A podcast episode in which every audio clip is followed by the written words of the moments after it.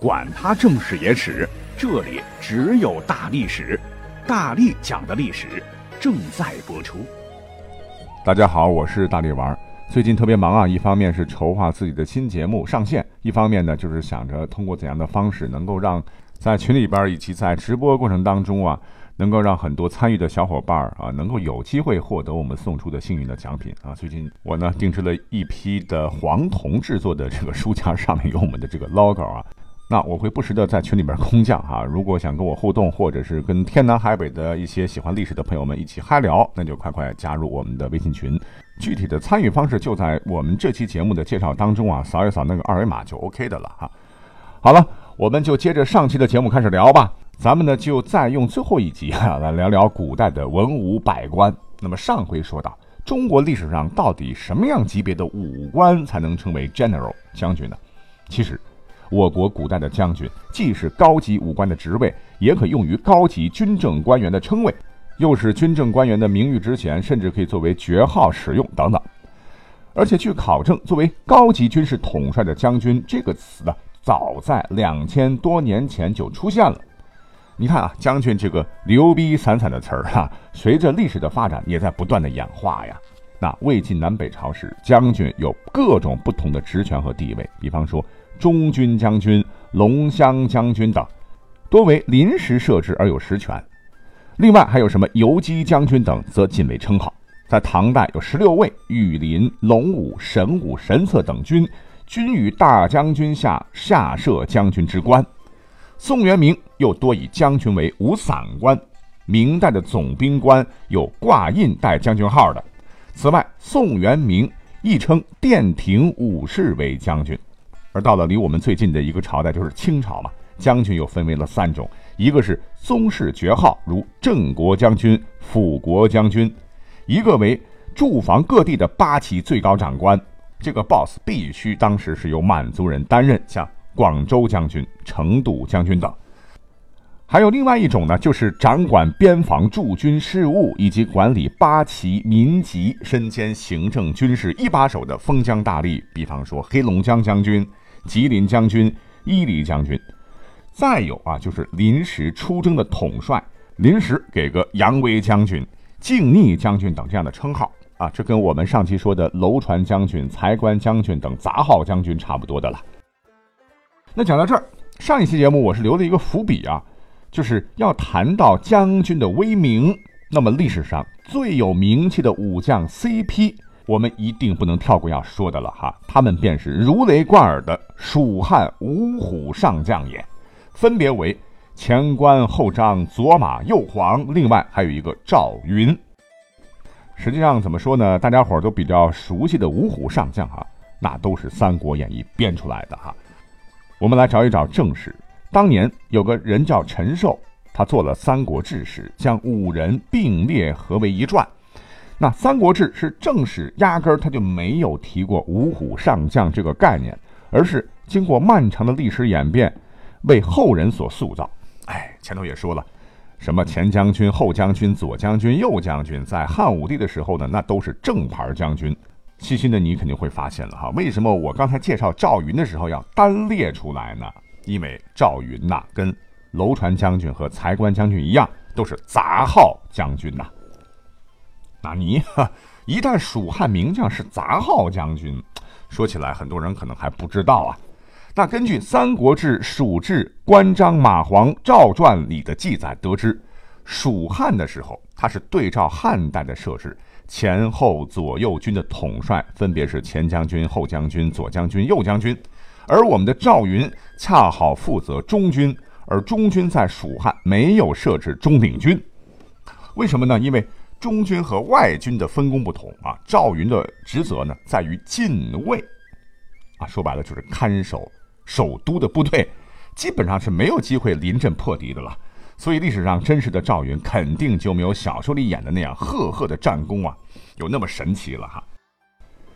实际上，据考证，我们都熟知的赵云呢，他是当了一辈子杂号将军，而他的一生当中啊，确实有这么一次唯一的单独领兵作战的记载。只不过这场战斗他还输了，怎么回事呢？我们把这个时间轴调整到汉孝怀帝建兴六年。呃，你可能不太熟悉这个年号，其实就是后主的年号了啊。当年呢，还想恢复中原的诸葛亮是点兵点将，倾全国之兵发动了北伐。而当时我们的赵云呢，年纪也大了，一直当卫戍部队，没有领过兵、打过仗啊，他就觉得。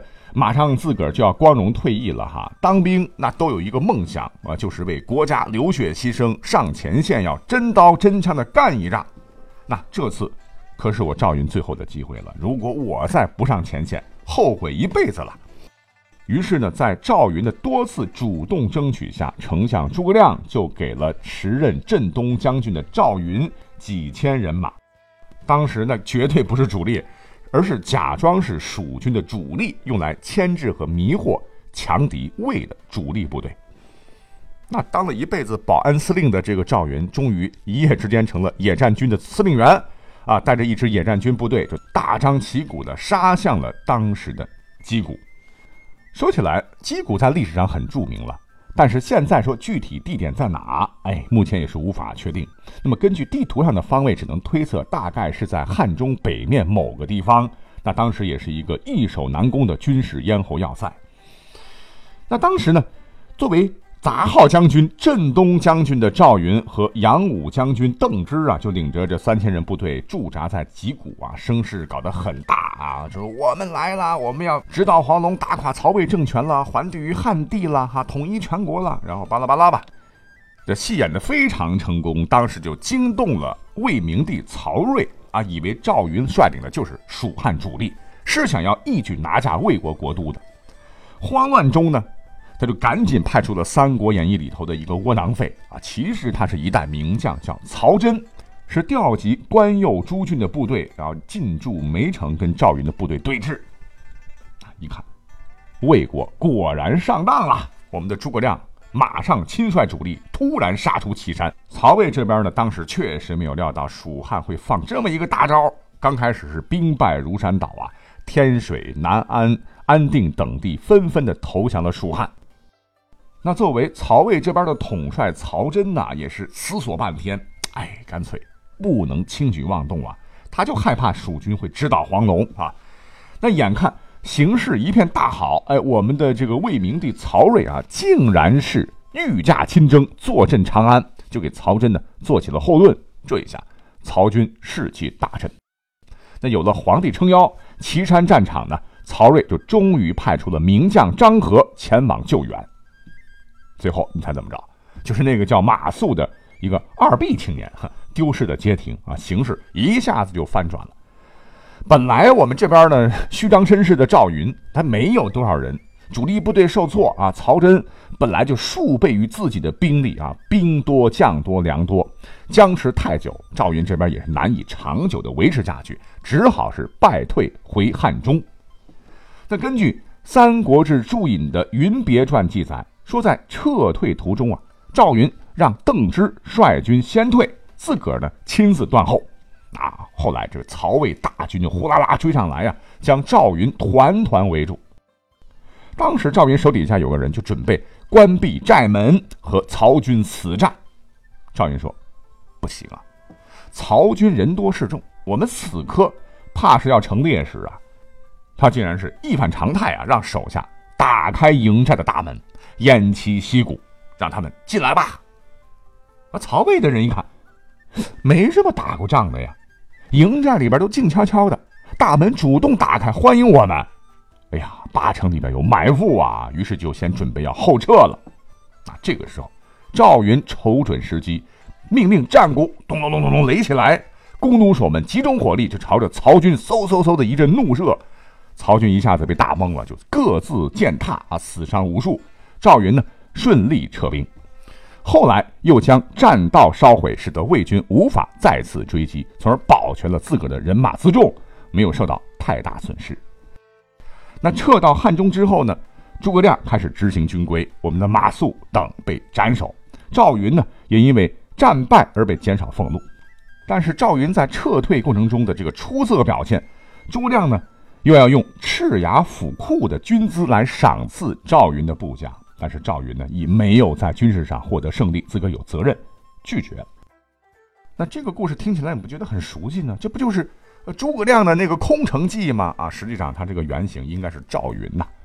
所以我们可以看出，赵云呢没有小说里演的那么神，但是也算是一员有勇有谋的战将啊。只是蜀国当时没有给他太多的历史上表演的机会啊，所以只给了他一个杂号将军，被后人呢就是经过演绎吧，归为了五虎上将。那赵云，说实话，那真是被埋没了的一代名将啊。那讲到这儿啊，我想很多听友们肯定还心中有一个疑问呢。长时间一直没有解开，那就是我们今天一直在说武将啊，将军如何如何，将军那样那样，好像很牛逼。可是我们怎么老是感觉到还有一个军事统帅的名称也很高大上呢？那就是元帅呀！啊你看象棋啊，大家都玩过吧？他这个棋盘是楚河汉界啊，各方的老大，一个将，一个帅。那你没有琢磨过，他们俩真的是一般大吗？还是元帅比将军大，还是将军比元帅大？哈，怎么来说呢？哎，前头说了哈，在某些朝代当中啊，将军是一种正式的武职，有时候又是虚职，是荣誉称号。但无论怎么变，关于将军的这个设置和名称，一直都是制度化的、固定化的一个套路。而相比之下，元帅可不一样，“帅”这个字啊，最早是用作动词，意为统帅、率领，后来就名词化了。是指军队的统帅。那么据记载，春秋时期，当年的两大诸侯国，一个晋国，一个楚国之间，当时为了争夺地盘、争龙头老大呢，就爆发了过一次城濮之战。那历史上的一代霸主晋文公重耳，在战前呢，就任命先轸为三军主帅，而这位大将就是有史记载以来的历史上第一个得到元帅头衔的人。那在春秋战国时期也冒出了很多的元帅了，不过只是对于军队主将的一种称呼，而不是具体官职。当时大军出征时啊，军队的主将就被封为元帅，但是他是临时的，不是常设的，类似于我们今天说的前敌司令。那么等历史发展到南北朝之后呢，隋、唐、宋等朝代确实是设置了元帅一职。那也是跟南北朝一样吧，是临时的，不列入朝廷的正式官僚体制。那历史继续发展到了元朝的时候，元朝人就规定在边疆地区设置元帅府，元帅一职呢就成为了相对固定的官职，类似于今天我们都熟知的军分区司令。到了明代，哎，我们的老朱就把元帅给废了哈，统军出征的总指挥一般称为经略总督啊，更高一级的往往称为都师啊。你像是明末的这个袁崇焕。就是被崇祯当年是授予了蓟辽都师的职务。那明朝灭亡之后的清朝，统军出征的大将啊，一般都称之为某某将军。